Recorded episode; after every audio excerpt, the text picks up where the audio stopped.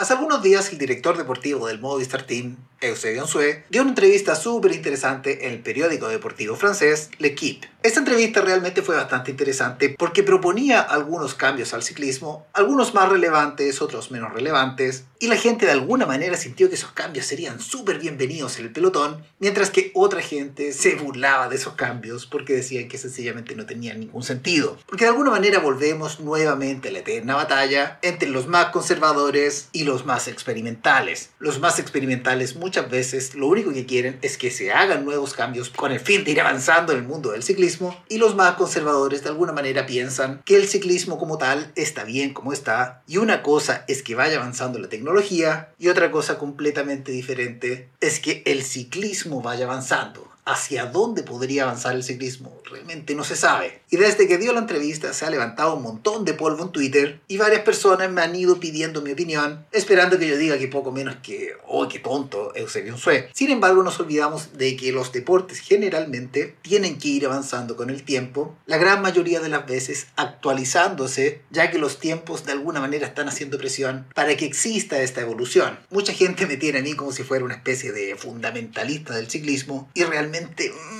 no es tan así. A mí personalmente me fascinan los experimentos en el ciclismo. Con decirte que una vez hicimos un campeonato, una especie de circuito mountain bike, y en este recorrido cortito que nosotros teníamos, que era como una especie de short track, para hacerlo más atractivo, le pusimos las reglas del ciclismo en pista. Y de alguna manera nos hicimos una puntuación y la carrera finalmente no la ganaba el que llegara primero a la meta, sino que el que conseguía más puntos. Ahora, si bien es cierto la idea fue mía y a muchos no les gustó mucho esta idea, porque te exigía estar todo el tiempo y meterle pierna en la pista no es lo mismo que meterle pierna en el mountain bike, al final terminó no resultando porque era una prueba exageradamente desgastante. Pero creo que muchos de los cambios que a lo mejor podrían proponerse en el ciclismo podrían llegar a ser muy pero muy interesantes. Ahora, en lo personal, yo creo que las ideas que proponía Eusebio Sue no responden a una necesidad del ciclismo, sino que responden a necesidades de él, de él en ese momento en particular. Y esto no ha pasado solo una vez, sino que ha pasado un montón de veces. Y de alguna manera me gustaría hacer un top 10 de las ideas más estúpidas que se han propuesto para modificar el ciclismo. Así que nos vamos con la primera. La primera idea realmente ridícula y absurda que generalmente los periodistas vuelven una y otra y otra y otra vez a discutir cada vez que la carrera se pone aburrida, es que debería existir de parte de la UCI una especie de tope al presupuesto de los equipos, que no pudieran gastarse más de cierto presupuesto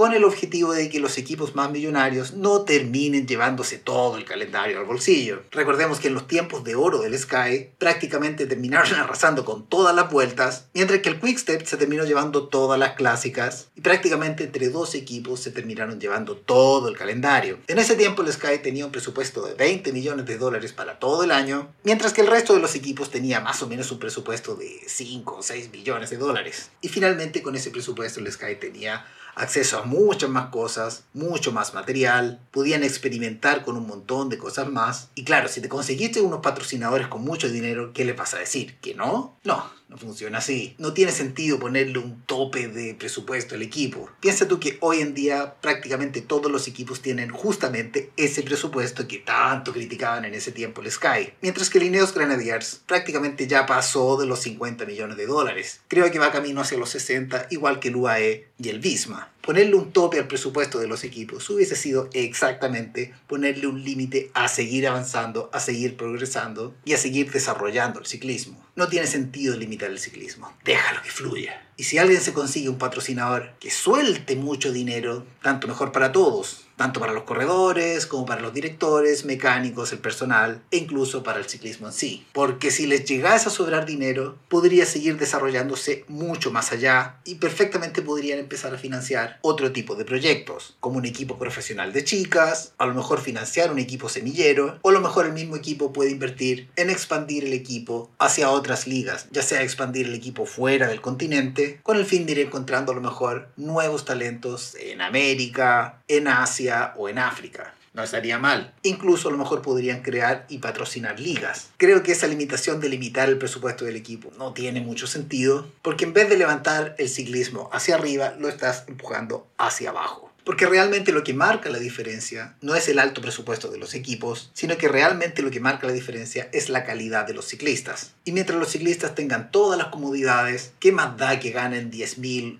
50.000 o 100.000 euros al mes? Porque a partir de que ya no te falta nada, todo lo demás de alguna manera sobra. Y si sobra, ya podemos ver qué hacemos con ese excedente. Si lo reinvertimos en el equipo o vaya a saber uno realmente qué es lo que se hace con eso. Ahora, una de las cosas que sí habló Eusebio Sue en la entrevista que dio a este periódico El Equipe tiene que ver con recortar las etapas a las grandes vueltas. Porque según Eusebio Sue, tres semanas es una duración excesiva para una gran vuelta. Con dos semanas bate y sobra y perfectamente podría llegar, ¡pum!, justo a la etapa 15. Ahora, esto se ha hablado un montón de veces y aquí viene la siguiente pregunta. ¿Por qué siempre sale este tema de recortarle las etapas a las grandes vueltas justamente cuando le conviene. Por ejemplo, si nosotros nos remontamos al 2015, Nairo Quintana hasta la etapa 15 estaba como en el cuarto, quinto, sexto puesto, no recuerdo, pero la tercera semana fue donde Nairo empezó a recortar tiempo rápidamente, empezó a adelantar a prácticamente todos los rivales y en el último día de la última etapa de montaña fue donde le hizo el mayor recorte de tiempo a Chris Froome. Si bien es cierto, ese recorte de tiempo no le alcanzó para ganar el Tour, sí logró acercarse un poco y con ese poco a lo mejor podría haber dicho, mmm,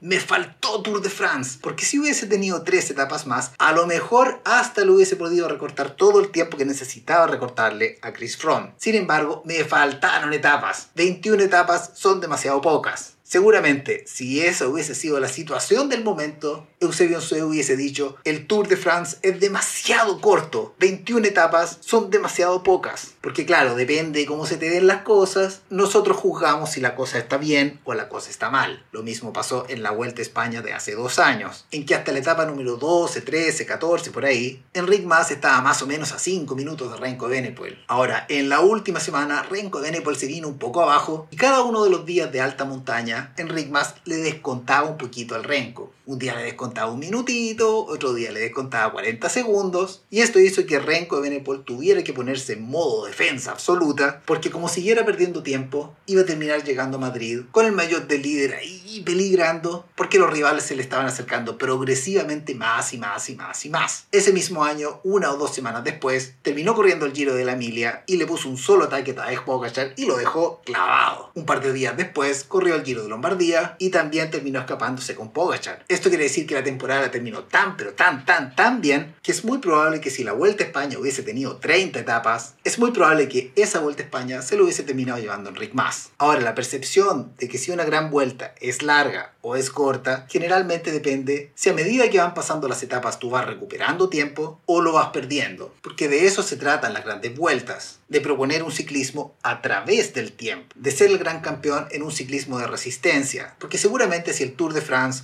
el Giro de Italia o la Vuelta a España durara una semana, el ganador seguramente podría llegar a ser otro. Por eso existen las vueltas cortas y por eso existen las vueltas largas. Y generalmente los ganadores no son los mismos. Y esto es básicamente porque los ciclistas de un día terminan ganando por genialidades que se sacan del sombrero, mientras que los ciclistas que les va bien en las grandes vueltas son ciclistas que prácticamente ganan por ausencia de errores. El que menos se equivoca generalmente es el que le va metiendo todos los días un poquito de tiempo a los rivales, que se van equivocando. Una tercera tontería que generalmente se saca a colación, especialmente cada vez que hay accidentes graves, es que se deberían usar cascos integrales, cascos como los del downhill. Y esto realmente no tiene absolutamente ningún sentido. Porque imagínate correr la Vuelta a España con 40 grados, dándose unas vueltas por allá por Andalucía, con el casco integral. No tiene absolutamente ningún sentido. ¿Es cierto que protegen más? Sí, es cierto que protegen más. Pero generalmente el exceso de protección también está asociado al exceso de riesgos. Recordemos que en los años 90 los ciclistas corrían sin casco y hacían descensos ultra técnicos como el del pollo sin casco. Oye, JP, pero eso se puede o no se puede? Por supuesto que se puede. Pero al ir sin casco, los ciclistas tomaban muchísimo menos riesgos. Y a partir del momento que se hizo obligatorio el uso de los cascos, los ciclistas sencillamente, al verse más protegidos, empezaron a tomar cada vez más riesgos. Si todo un ciclista de descenso le sacas esa especie de armadura que llevan, y le dices que haga el descenso sin casco o con un casco común y corriente de ciclismo de carretera, seguramente va a ser un descenso mucho más conservador. Y eso es porque la seguridad no depende del casco, no depende de la protección que te pueda ofrecer el casco, sino que la seguridad generalmente depende de cuánto estoy dispuesto a arriesgar y qué riesgos estoy dispuesto a tomar para conseguir lo que quiera conseguir. Punto número 4. Y esta idea también viene dando vueltas desde hace muchísimo tiempo y también la mencionó Sebastián Sue dentro de las posibles mejoras que se le podrían hacer al ciclismo. Y si bien es cierto, esta idea no es suya, sino que este es su colega Richard Plugge, el máximo mandatario del Bisma, también es un tema que Eusebio Sue quisiera que se desarrolle. La Superliga. Oye, JP, pero ¿qué es eso de la Superliga? La Superliga es una especie de mini liga donde solo van los equipos grandes, los equipos con muchísimo presupuesto. Oye, pero esto, ¿por qué?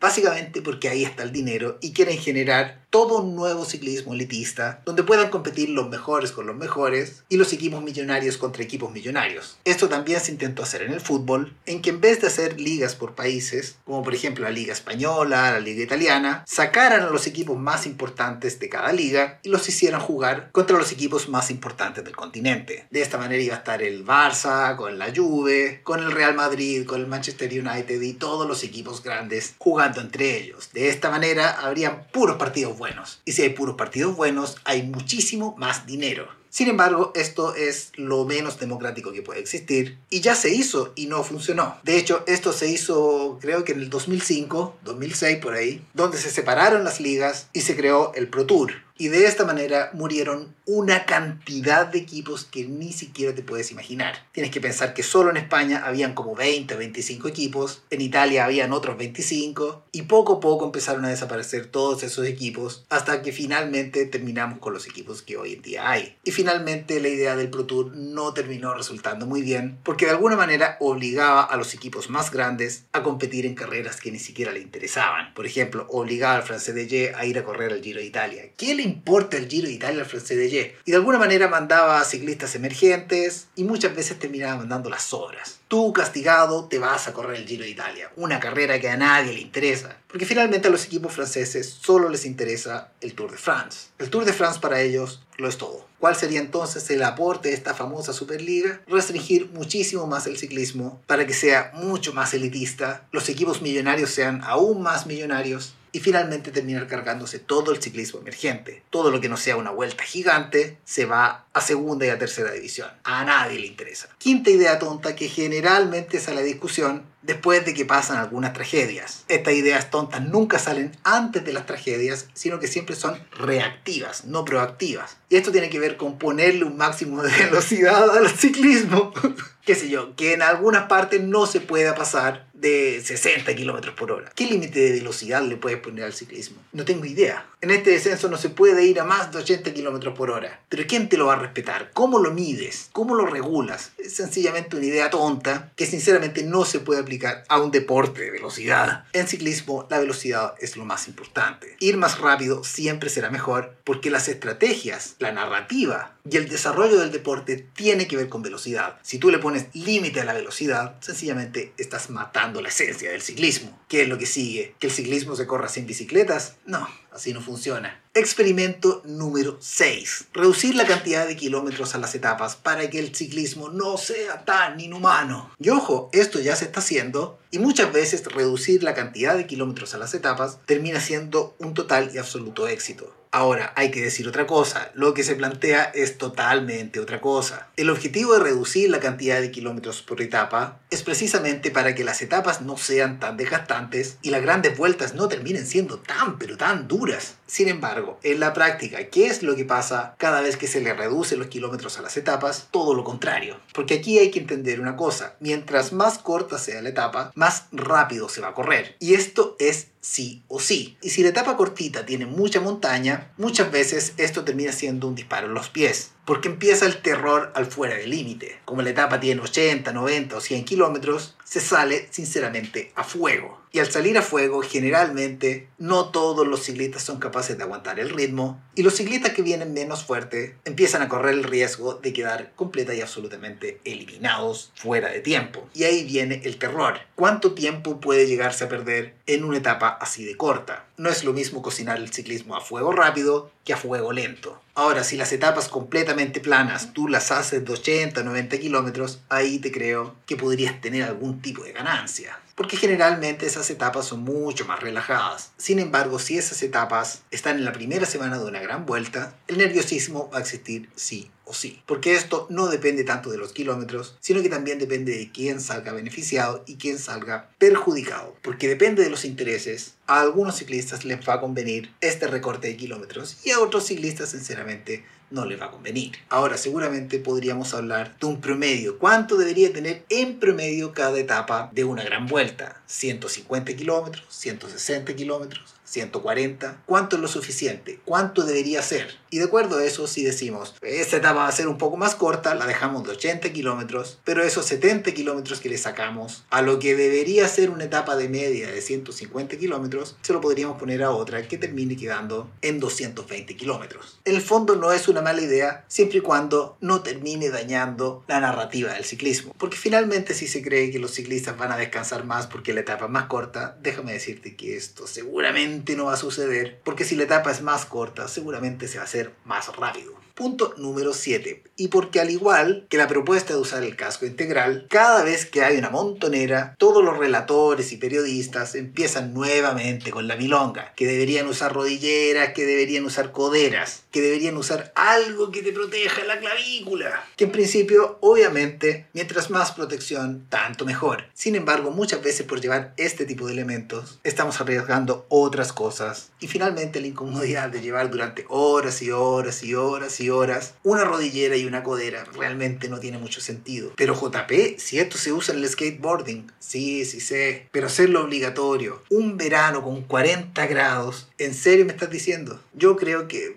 no sé, no tiene mucho sentido. Punto número 8. Y esta idea empezó a circular cuando Chris Horner se llevó la vuelta a España. Y se empezó a hablar de que los ciclistas tenían que tener un máximo de edad para competir al máximo nivel. Siempre haciendo ilusión que había que darle paso a los más jóvenes. En ese tiempo estaba David Rebellín, que había pasado los 40, y en realidad habían varios ciclistas que eran muy longevos y todavía estaban relativamente a buen nivel. Estaba Chris Horner, ahora que se acaba de retirar Valverde, y también hay varios ciclistas en el pelotón done que ya están entrando los 40 años y siguen a muy buen nivel. A lo mejor no tienen el nivel de cuando tenían 30, pero todavía el nivel que tienen les alcanza para poder hacer excelentes actuaciones. Ahora, si el equipo lo necesita, ¿por qué no? ¿Por qué tiene que haber un límite de edad? Menos mal que esta idea es de las que menos se propone porque realmente no tiene mucho sentido y no tiene mucha lógica. Pero cada vez que un ciclista ya mayor sigue teniendo buenos resultados, se empieza a hablar nuevamente de lo mismo, que hay que darle el paso a los más jóvenes. Ahora hay que decir otra cosa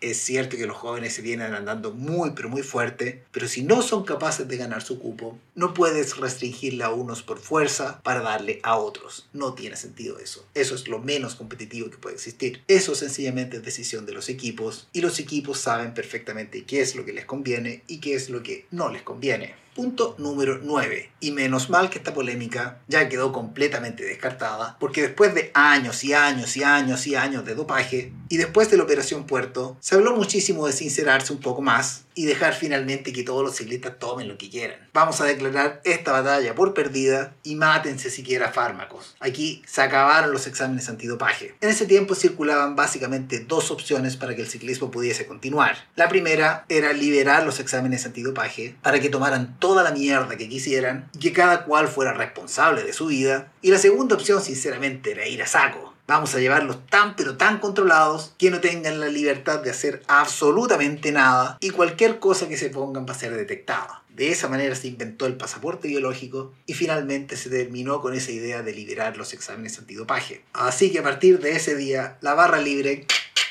solo fue un sueño utópico de los junkies más drogadictos. Y finalmente el cambio absurdo número 10 que este también salió en la entrevista de un SUE y seguramente es el cambio más importante y al que se le ha dado más escándalo y más prensa. Y esto tiene que ver con hacer sustituciones a los equipos mientras estén corriendo una gran vuelta. Digamos que en el equipo el jefe de fila se cayó o uno de los gregarios se cayó, se fracturó la clavícula y el equipo siempre va a tener un ciclista de reemplazo. Se me cae un ciclista, pongo a otro. Y siempre diciendo que esto es algo absolutamente normal en el fútbol, en el básquetbol, en el voleibol y por qué no en el ciclismo. Y en parte sí que tiene razón, sin embargo habría que definir un montón de cosas. Por ejemplo, ¿por qué alguien quisiera cambiar a un ciclista? Si es por accidente, si es por mal rendimiento o si es porque las cosas sencillamente no te están resultando. Por ejemplo, yo tengo dos sprinters en mi equipo y decido poner a uno de ellos para que me haga los sprints en el Tour de France. Decido poner el mejor, obviamente. Sin embargo, se farrea el día 1, se farrea el día 2, se cae el día 3, el día 4 pincha y toca hacer el sprint del día 5 y tú lo ves que viene ahí todo cagado y que no se está esforzando. ¿Qué haces? ¿Podrías cambiarlo? Sí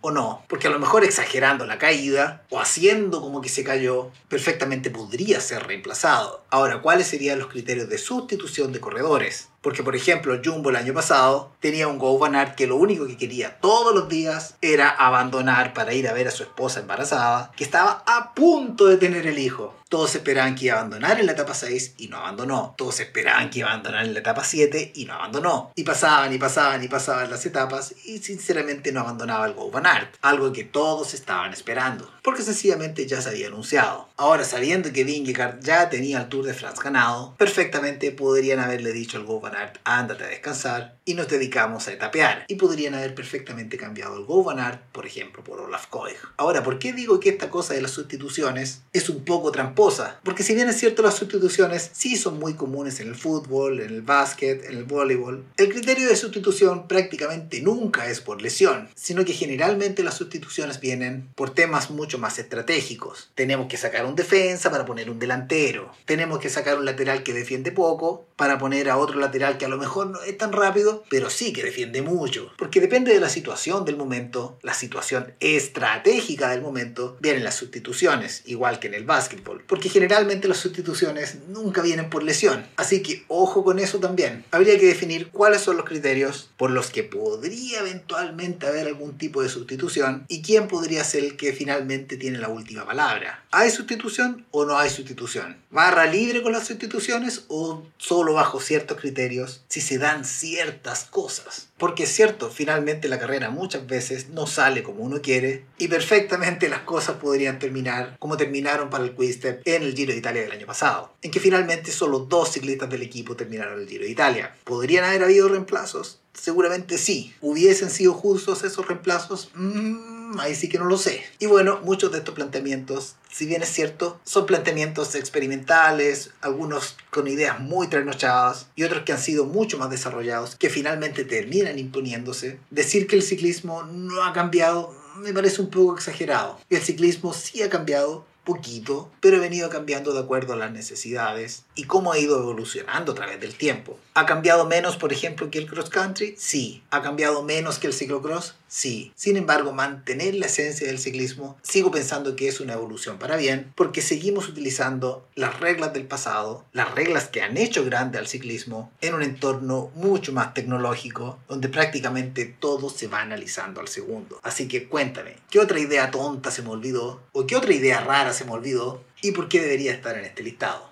No mucho más que decir. Nos vemos. Adiós.